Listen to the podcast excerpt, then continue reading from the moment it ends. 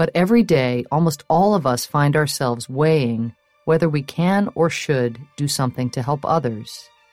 We decide on issues large and small whether we will be bystanders or upstanders. Welcome back to Upstanders. I'm your host Ibrahim Hernandez, and today we have prepared a very special episode. As you may know, the 76th session of the United Nations General Assembly opened on Tuesday, September 14. But we are used to see on the news that world leaders deliver speeches in front of the international community, and in fact, those of us who are UN fans follow closely the different meetings, side events, and campaigns related to this important week. But Let's be honest, the United Nations is so much more than just a week where global leaders reunite and talk about issues. I have always perceived the United Nations as this huge organization that tries to save the world from war, climate change, and basically any issue that we can face as a global community. I have been involved in thousands of conferences and modules of the United Nations, and in fact, one of my biggest goals is to get to work for this organization because I truly believe in the work they do beyond the diplomatic meetings and the Security Council sessions we see on the news. I know this organization is far from perfect, and reform to its charter is necessary if we really want to solve the issues we face. I truly admire the people from all around the world who, as me, believe in the power of diplomacy and are able to work for this organization in any way. That's why I want to share with you my conversation with Maher Nasser, Mr. Nasser has over 33 years of work experience in the United Nations system, during which he has worked in Gaza, Jerusalem, Amman, Vienna, Cairo, and New York. He is currently the Director of Outreach in the United Nations Department of Global Communications and the Commissioner General of the United Nations at Expo 2020 in Dubai. In his current position, he leads the department's engagement with civil society, academia, and the creative community, including the advertising industry. And now, without further ado, my conversation with Maher Nasser. Mr. Nasser, welcome to Upstanders. Thank you so much for doing this. I would like to begin with a simple question. Why the UN? Um, did you ever experience any particular situation or did you meet someone that inspired you to work for this organization? How how did you ended up in the United Nations? Uh, not necessarily. I mean, uh, I'm a Palestine refugee, so my parents were uh, became homeless, were uh, lost their village, became refugees in 1948, and the United Nations and the history between the Palestinian people and the United Nations goes back to the days of the creation of the organization with the partition plan of 1947 and then the further creation of the United Nations Relief and Works Agency for Palestine Refugees that became the embodiment to the link between the organization and the people of Palestine, refugees in particular, where the agency started providing key services to them in the early days, focusing on humanitarian aid and then moving to development type education, health, uh, investment. So when I went to school as a five year old, the school was run by the United Nations. So I was, you know, as a five year old walking into this building, rented building, small uh, rooms, uh, not built as a school, but had a United Nations flag. The, the pencils, the the notebooks that we had had the UN emblem on them. Uh, so for me, I grew up with the UN in my life. It was part of the environment around me. My father was a teacher, was working for the organization, for the United Nations as a local staff, uh, teaching teachers, and then he himself became a school headmaster. So walking around, growing up in Ramallah, in in the West Bank, uh, you you you see the UN through the installations of this organization, which is an arm of a part of a, special a, a program of the UN created to provide services to Palestine refugees until a solution is found. But in those days, I didn't know much about the UN other than it's offering these services to me as a child. Uh, after graduation from university, of course, I uh, I was interested in human rights issues, development issues, and I studied engineering. And after graduation as a civil engineer, I didn't really see myself working uh, in in cement and mortar and had the opportunity to use at the time my language skills my english to move to work in ngos in jerusalem that focused on human rights and development issues. And in this period uh, i was interested in developments in gaza. Gaza and the west banks are part of palestine but they have two different realities. Uh, I grew up in the West Bank. Gaza has a much higher density of the population. It's a very small piece of land. Uh, Two thirds of the population are refugees, like my parents. Uh, almost half of the population lives in refugee camps. And UNRWA, as an organization, has a much larger footprint in Gaza than in the West Bank. So they have a, they had an opening for a public information officer uh, in 1987, which I was interested in because I thought I want to serve UNRWA in Gaza where it makes a big difference and work for them and learn more about what they're doing and the UN as a whole. Uh, and of course, when you work as public information officer for any organization, you learn about that organization because you have to talk about it. And the more I learned, the more I was drawn to the the incredible impact the United Nations had on my people, the Palestinian people, on refugees. Uh, the the refugees were 750, 800,000 in 1948. Majority of them were uh, farmers who have lost their land. And by 1980s, by the time I went to university, Palestine refugees had one of the highest rates of education in the region including university education.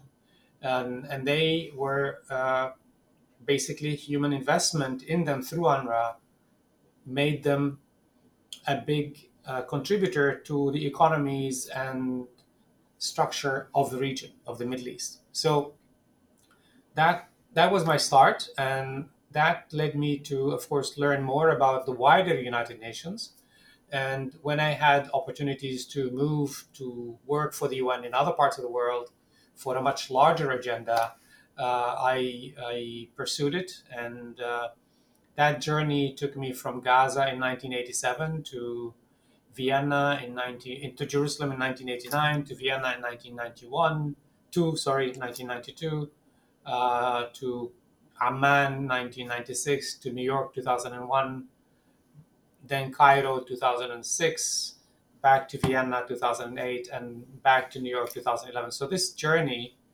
has basically exposed me to the challenges, but also opportunities, and to the great work the UN and the idea of the United Nations brings to the world. So, after 34 years, I uh, I feel uh, still energized to continue and to continue to serve.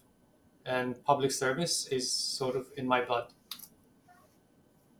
Yeah, and, and that's really interesting because um, I, I recently read Ban Ki moon's uh, memoir, and I, I find some resemblance uh, with your story and his. Uh, see, being uh, children uh, who who see directly the work of the United Nations. I think that's remarkable because not all, not all of us uh, know what the, the, the United Nations does. We see um, heads of state talking in New York and in different conferences with the General Assembly or the, the Security Council, but we're not aware of the work that's happening on the countries in the different conflicts that are happening around the world. So, um, could you describe us your current work at the GDC? What what do you do? What are your objectives? Uh, basically, what do you do there? I mean, look, the Department of Global Communications uh, used to be called the Department of Public Information. Historically, when it was created, it was called that until two or three years ago. Uh, as a department, our job is to communicate to the world what happens inside the United Nations to promote the ideals and objectives and priorities as agreed to by member states and also as formulated by the Secretary General and the United Nations leadership. with today's communication and development in the world of communications, communication cannot be a one way street. With social media, the interactive is the way that you can actually grow and the way to engage.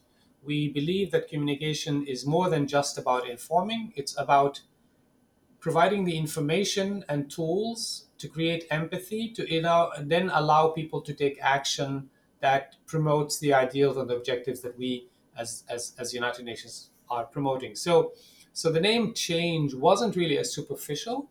It was also meant to to imply uh, a move to an engagement rather than just one flow of information that we are producing press releases or tweeting and not caring about what's going on outside. So, my part in the department, we work with civil society organizations, we work with academic institutions, we create framework to engage with them so NGOs can associate with the Department of Global Communications, and we have several NGOs from Mexico associated with us, whereby they receive information, they can participate in meeting, in briefings, in conferences that we organize, uh, and we can and they can network with each other, learn, and and benefit from the resources that we share. Academic institutions, we have about 12, 1300 universities around the world who have joined what we call the United Nations Academic Impact, an initiative to promote intellectual social responsibility, we also engage and work with young people through the Office of the Youth Envoy. The Secretary General's Youth Envoy is part of my division. Uh, in addition to working with celebrities, uh, goodwill ambassadors, messengers of peace, who we manage relations with. We share material with them, uh, and, and many of them, they basically help us amplify the messaging that we formulate, and they uh, amplify through their own their own platforms. The United Nations publications, uh, you might come have come across uh, statistics by the Department of Economic and Social Affairs, the Office for Statistics, or or reports by uh, UNDP, uh, reports on human rights development, and so on and so forth. All of those publications, we manage how to get them to the market. We have the publications section that produces UN publications. We we have a platform that we actually now are trying to create it as an online resource. We uh, we facilitate uh, library services at the UN. The Dag Hammarskjöld Library is part of the division that we work in. It's the parliamentary library of the United, United Nations, but it also offers parliamentary services, uh, sorry, library services to staff and member states uh, in the in the organization.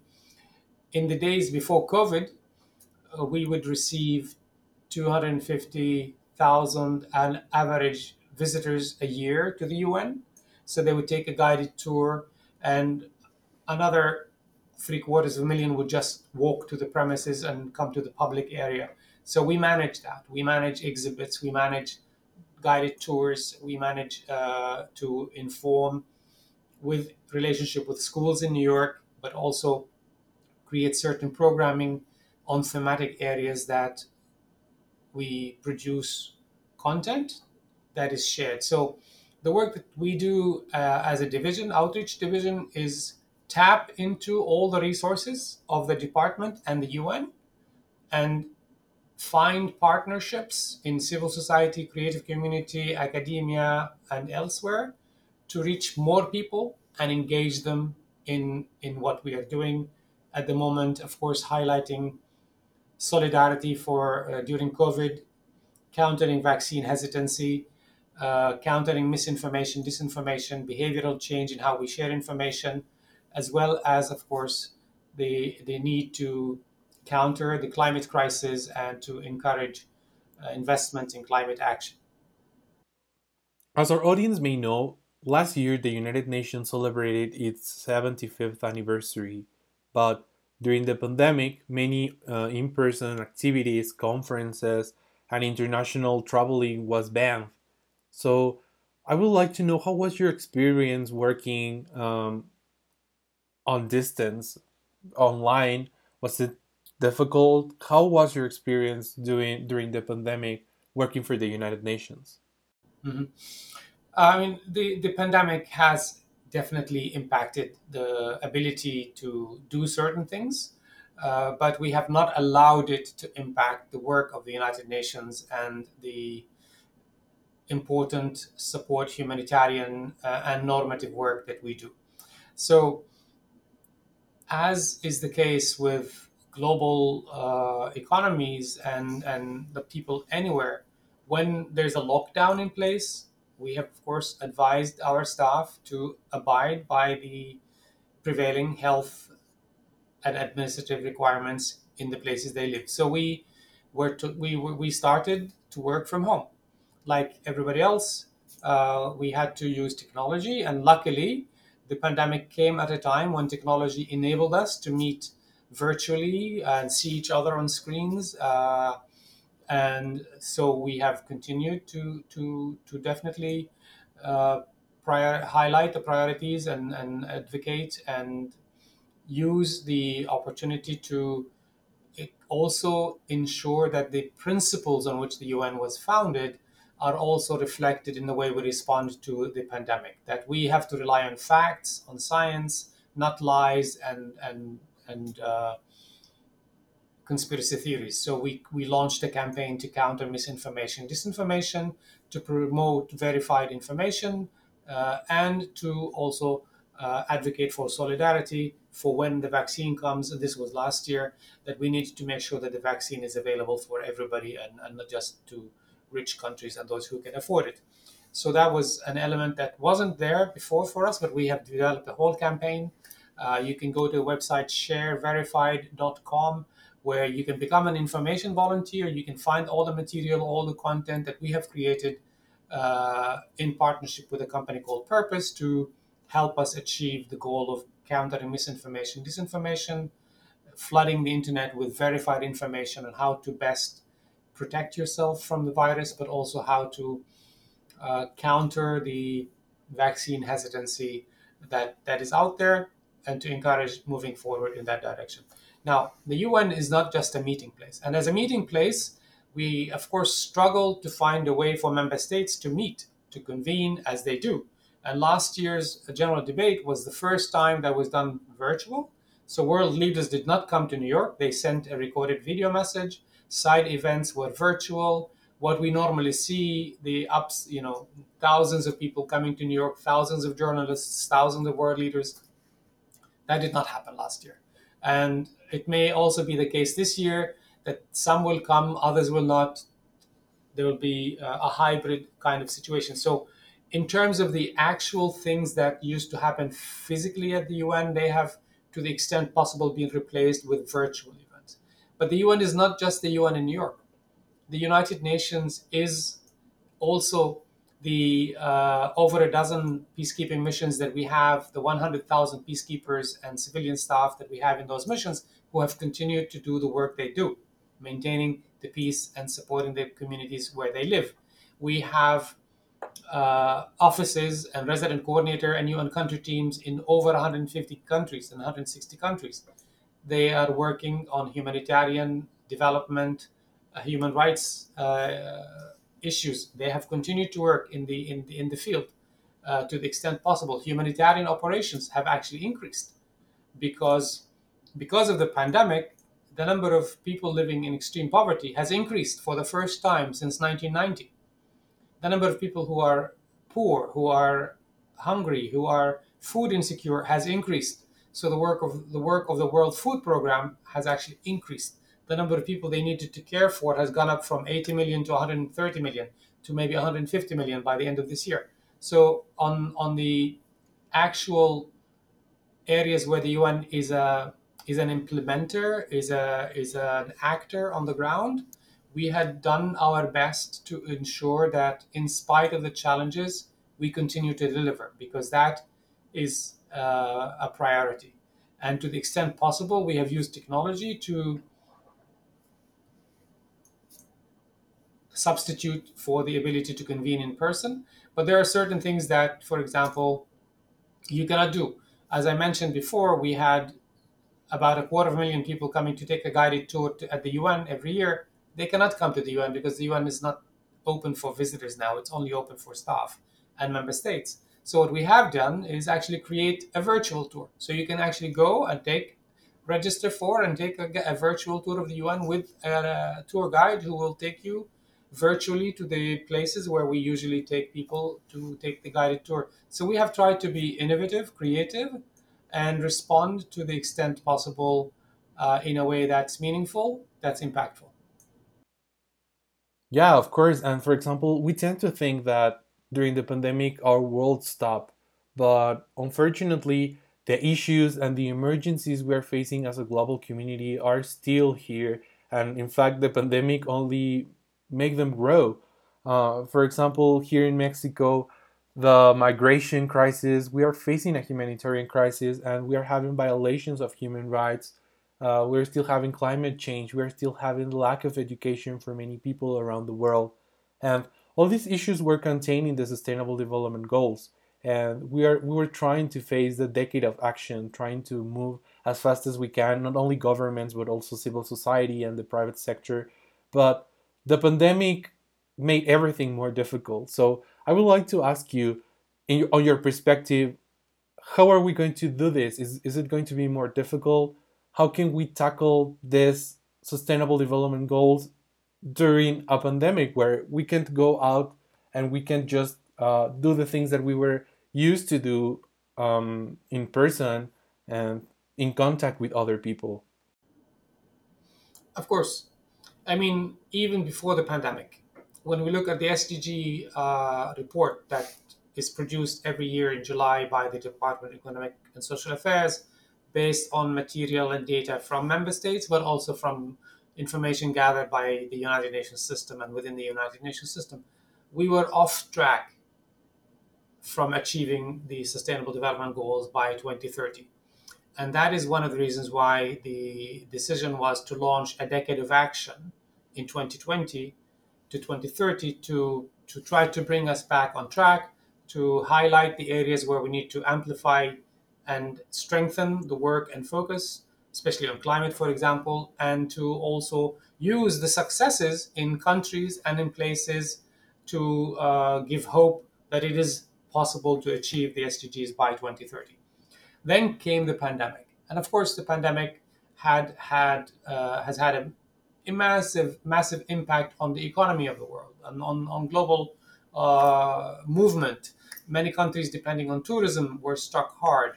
Many countries that had to lock down, of course, the production had to to to come uh, stop and stall. Uh, many people became unemployed, lost jobs. Uh, some people lost homes because they couldn't pay the rent. So yeah, it was a ma- it brought a massive a massive impact. Now, what the Secretary General has said, and, and this is this is the argument that we are making, is that now once the pandemic is over, and it will be over because we we will as a humanity come together as we have shown, innovate, uh, and we came with vaccines in record time, and and eventually get get over it. But as we move beyond the pandemic, it will be necessary, and I think you already see many governments are looking into what are they going to do to bring the economy back on its feet, to, to get out of the downturn and to make it an upturn. So there will be a lot of investments in public uh, funding to bring the economy back. So the argument is governments uh, private entities, local governments, etc., as they start making their plans to get back to normal, we should recover better. That means as we start making in, in these massive investments, let's invest them in renewable energies. Let's invest them to move away from the reliance that we have had on fossil fuels, on on on uh, industries and uh, practices that have actually uh, created more and more greenhouse gases and contributed to the uh, climate change crisis. So, so let's use, let's find a silver lining that as we move out of the pandemic, we do so in a way that actually helps us in the long term achieve the SDGs. Yeah, and um, talking about that last year uh, during the beginning of the pandemic i used to collaborate with the sustainable development solutions network uh, in Mexico. And um, we were trying to do this uh, event for young people to interact with their senators, um, and not only for the senators to to listen to the to the proposals and the different uh, ideas that uh, youth have on sustainable development, but to make them do uh, bills and laws uh, related to those issues. So, um, do you think that this um, opportunity to to do things for the Sustainable Development Goals and for the 2030 Agenda uh, goes beyond governments and um, and and the United Nations as an organization? Because many people tend to think that this is only I think, related to the United Nations and governments. So, could you explain us more about the importance of involving everyone in, in the SDGs? Mm, absolutely, absolutely. Uh, the SDGs are not just for the United Nations or for governments.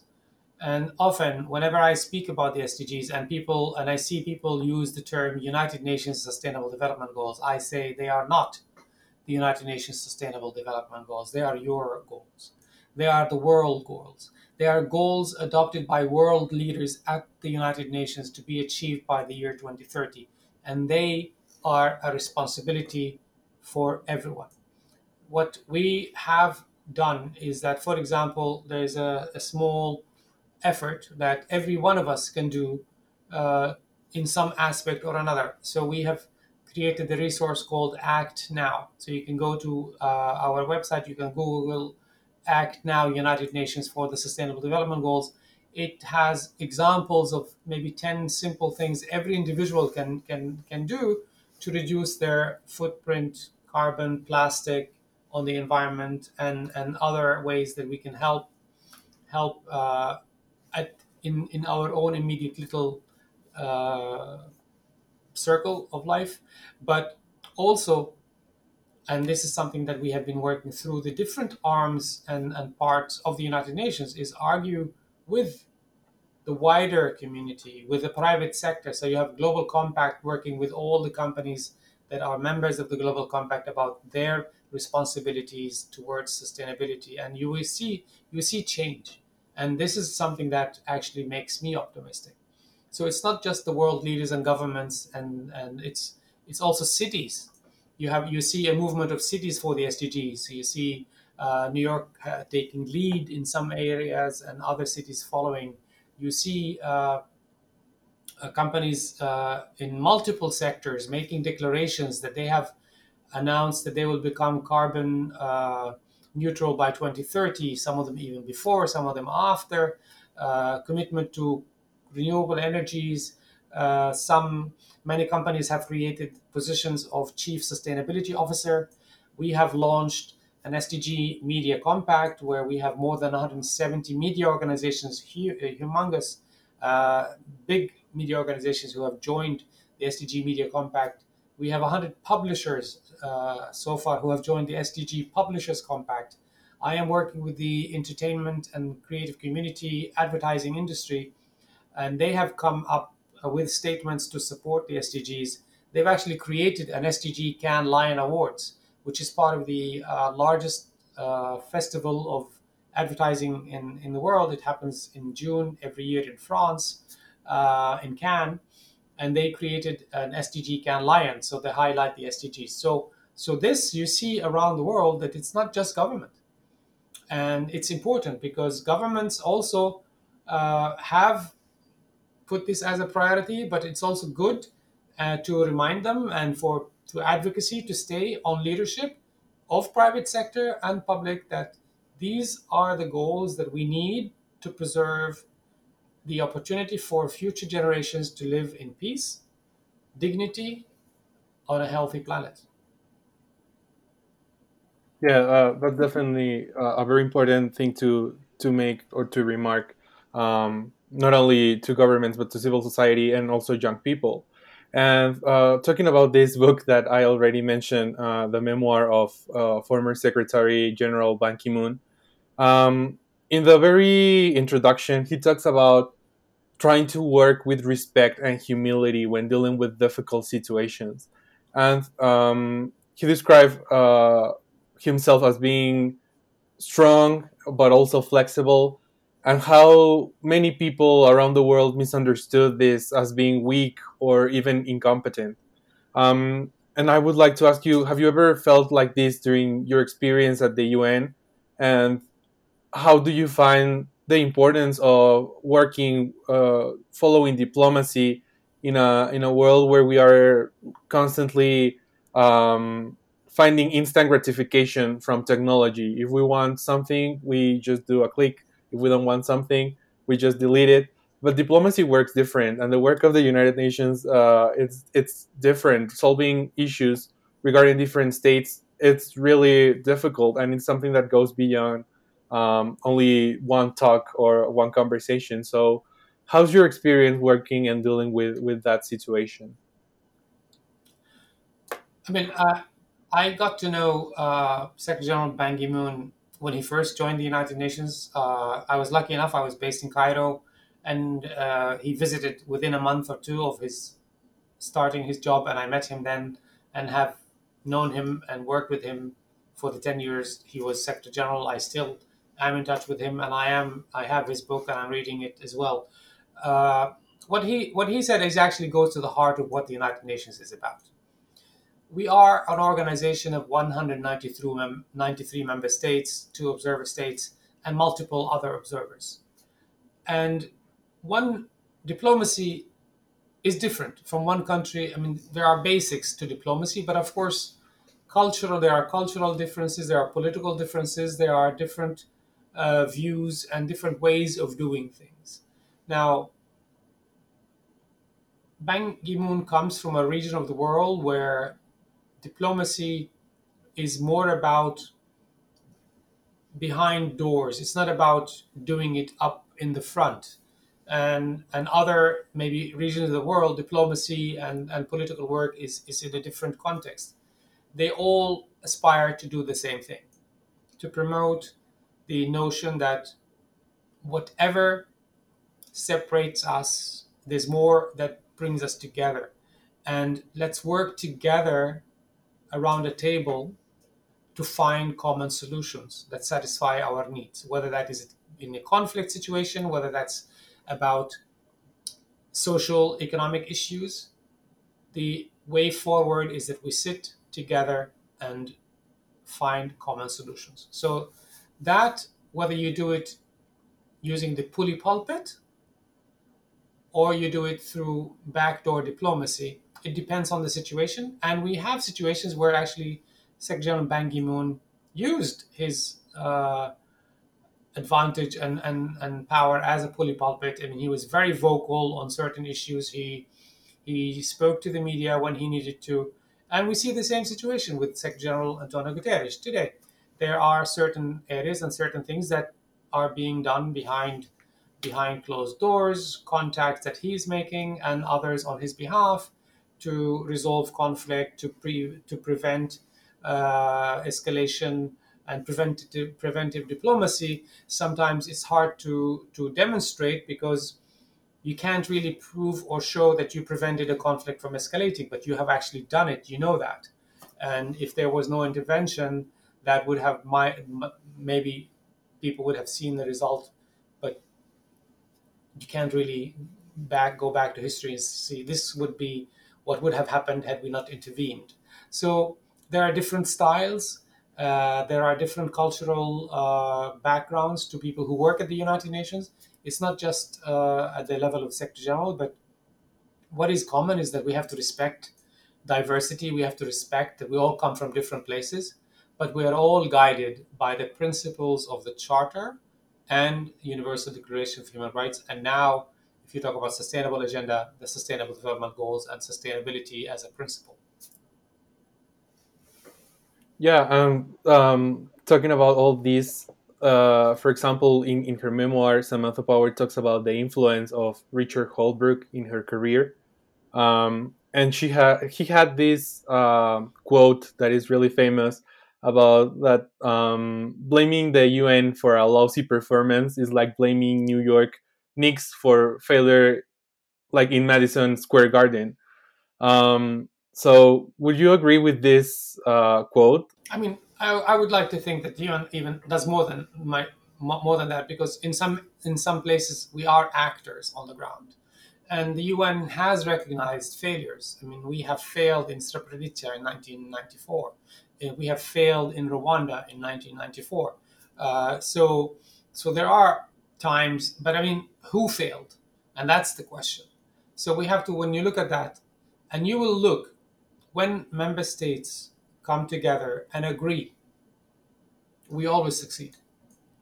Because with agreement, we have the full support of the Security Council, for example, or the wider membership, and we achieve results. When member states are not in agreement and they are divided, of course the the seeds of inability to fulfill the mission or the inability to fulfill what you want to achieve are are there. So so the challenge is always how do you reach agreement? And of course, there are geopolitical issues that are way uh, complicated and different from one situation to another. The Secretary General has spoken forcefully about this uh, in, in his speeches to the General Assembly, and he will be launching a report on the 10th of September called the Common Agenda that he was asked to produce by the resolution on the 75th anniversary of the organization. And in that one, you can expect to see uh, his vision and his answers to some of those compelling questions. Okay. Um, you're also a Commissioner General of the United Nations uh, for Expo 2020. Um, so, could you talk us about the importance of this expo uh, as we see, for example, nationalism, borders closed in different parts of the world, and how can we promote multilateralism and cooperation um, with our own governments? I mean, global world fairs and global expos uh, have been around before the United Nations, and they were an opportunity for industries and countries to come together and showcase their uh, innovations, uh, showcase the their countries, you know, promoting their culture, promoting tourism, promoting uh, their industry, and promoting trade. So, the United Nations, from the very early years, I think, was invited to participate in in, in world expos and has done so in the global ones and in the specialized ones. I was uh, honored to be appointed as the Commission General for the United Nations at Expo 2020 which has a theme of connecting minds shaping the future. And that theme resonates with the work that we do as a Department of Global Communications. So, so we see it as a place to go and promote the ideals of the organization, to also showcase the Sustainable Development Goals, and to highlight some of the international days that are at the heart of what the organization and our objectives are about. And of course, Expo and I have been multiple times to the location. Uh, the UAE has created uh, a mini world. You go, there are 200 pavilions, almost, and this will be the most representative expo in in the history of expos. The largest number of uh, participating countries with their own pavilions is going to be in Dubai. We are working with multiple uh, national pavilions to collaborate on on observing international days, but also observing key priority areas for them, for us, whether that is the Global Goals Week in January, whether it's Human Rights Day, whether it's uh, World Children's Day, the Global Health Week. All of these issues are an opportunity for us to reach about 16 million people who will ex- expected to visit Expo and the people who are going to be interacting creating opportunities for collaboration, for partnership, and most importantly, for planting the seeds for positive thinking about what and how we can get out and over the challenges that we are facing today as humanity. Finally, I usually ask for recommendations from our upstanders, but for this episode, I would like to ask for your advice. And not for me, but for all young people out there who are listening to us and who would like to build a career on the United Nations or who would like to work at some point for this organization, what advice would you give to them? Yeah. Look, there are almost 8 billion people living on the planet. And the United Nations, with all its funds, programs, peacekeeping missions, uh, colleagues on the ground, uh, colleagues in headquarters, we we are in the range of 120, 130,000 people. That's tiny.